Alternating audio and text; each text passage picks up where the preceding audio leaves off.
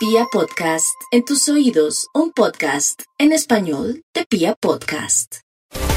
Y para nuestros queridos oyentes, quería decirles que estamos ante un escenario lumínico exquisito. Provenimos de la luna llena, el sábado. O sea que hoy tenemos la fuerza máxima de la luna llena, queriendo decir que lo que vamos a hacer cuenta con luz.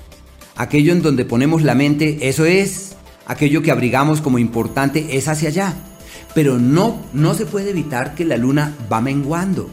Y ese menguante llega más o menos hasta el 11. Tenemos esta y en gran medida la semana que viene como un tiempo para resolver lo que antes no habíamos podido resolver. Es el tiempo de los ajustes, de los correctivos.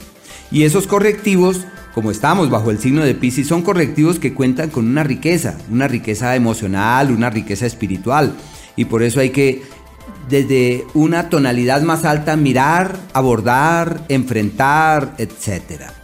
Los antiguos pensaban que la fase menguante era la más adecuada para todo lo que tiene que ver con la belleza, con el embellecimiento, con la armonización, sino que la gente piensa que la belleza tiene solamente que ver con la piel y el cabello.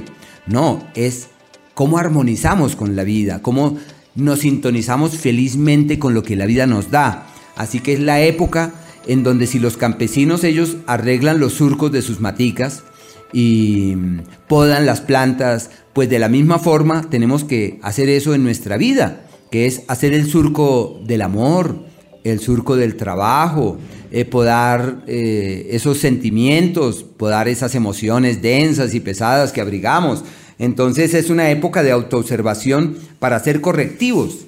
Y los correctivos son bien recibidos, esos correctivos simplemente dan resultados, evolucionan hacia destinos amables, apacibles, expansivos, fiables.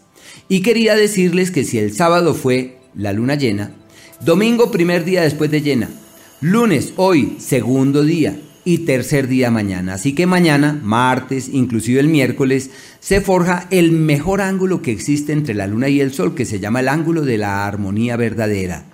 Es un día perfecto para resolver, para solucionar, para aclarar, para asumir, para optar por lo nuevo, para convencernos de lo que realmente vale la pena.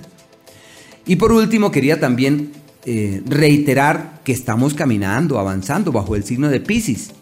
Y este es el signo de las emociones a flor de piel. Así que hay que trabajar francamente para no tomarnos en forma personal absolutamente nada.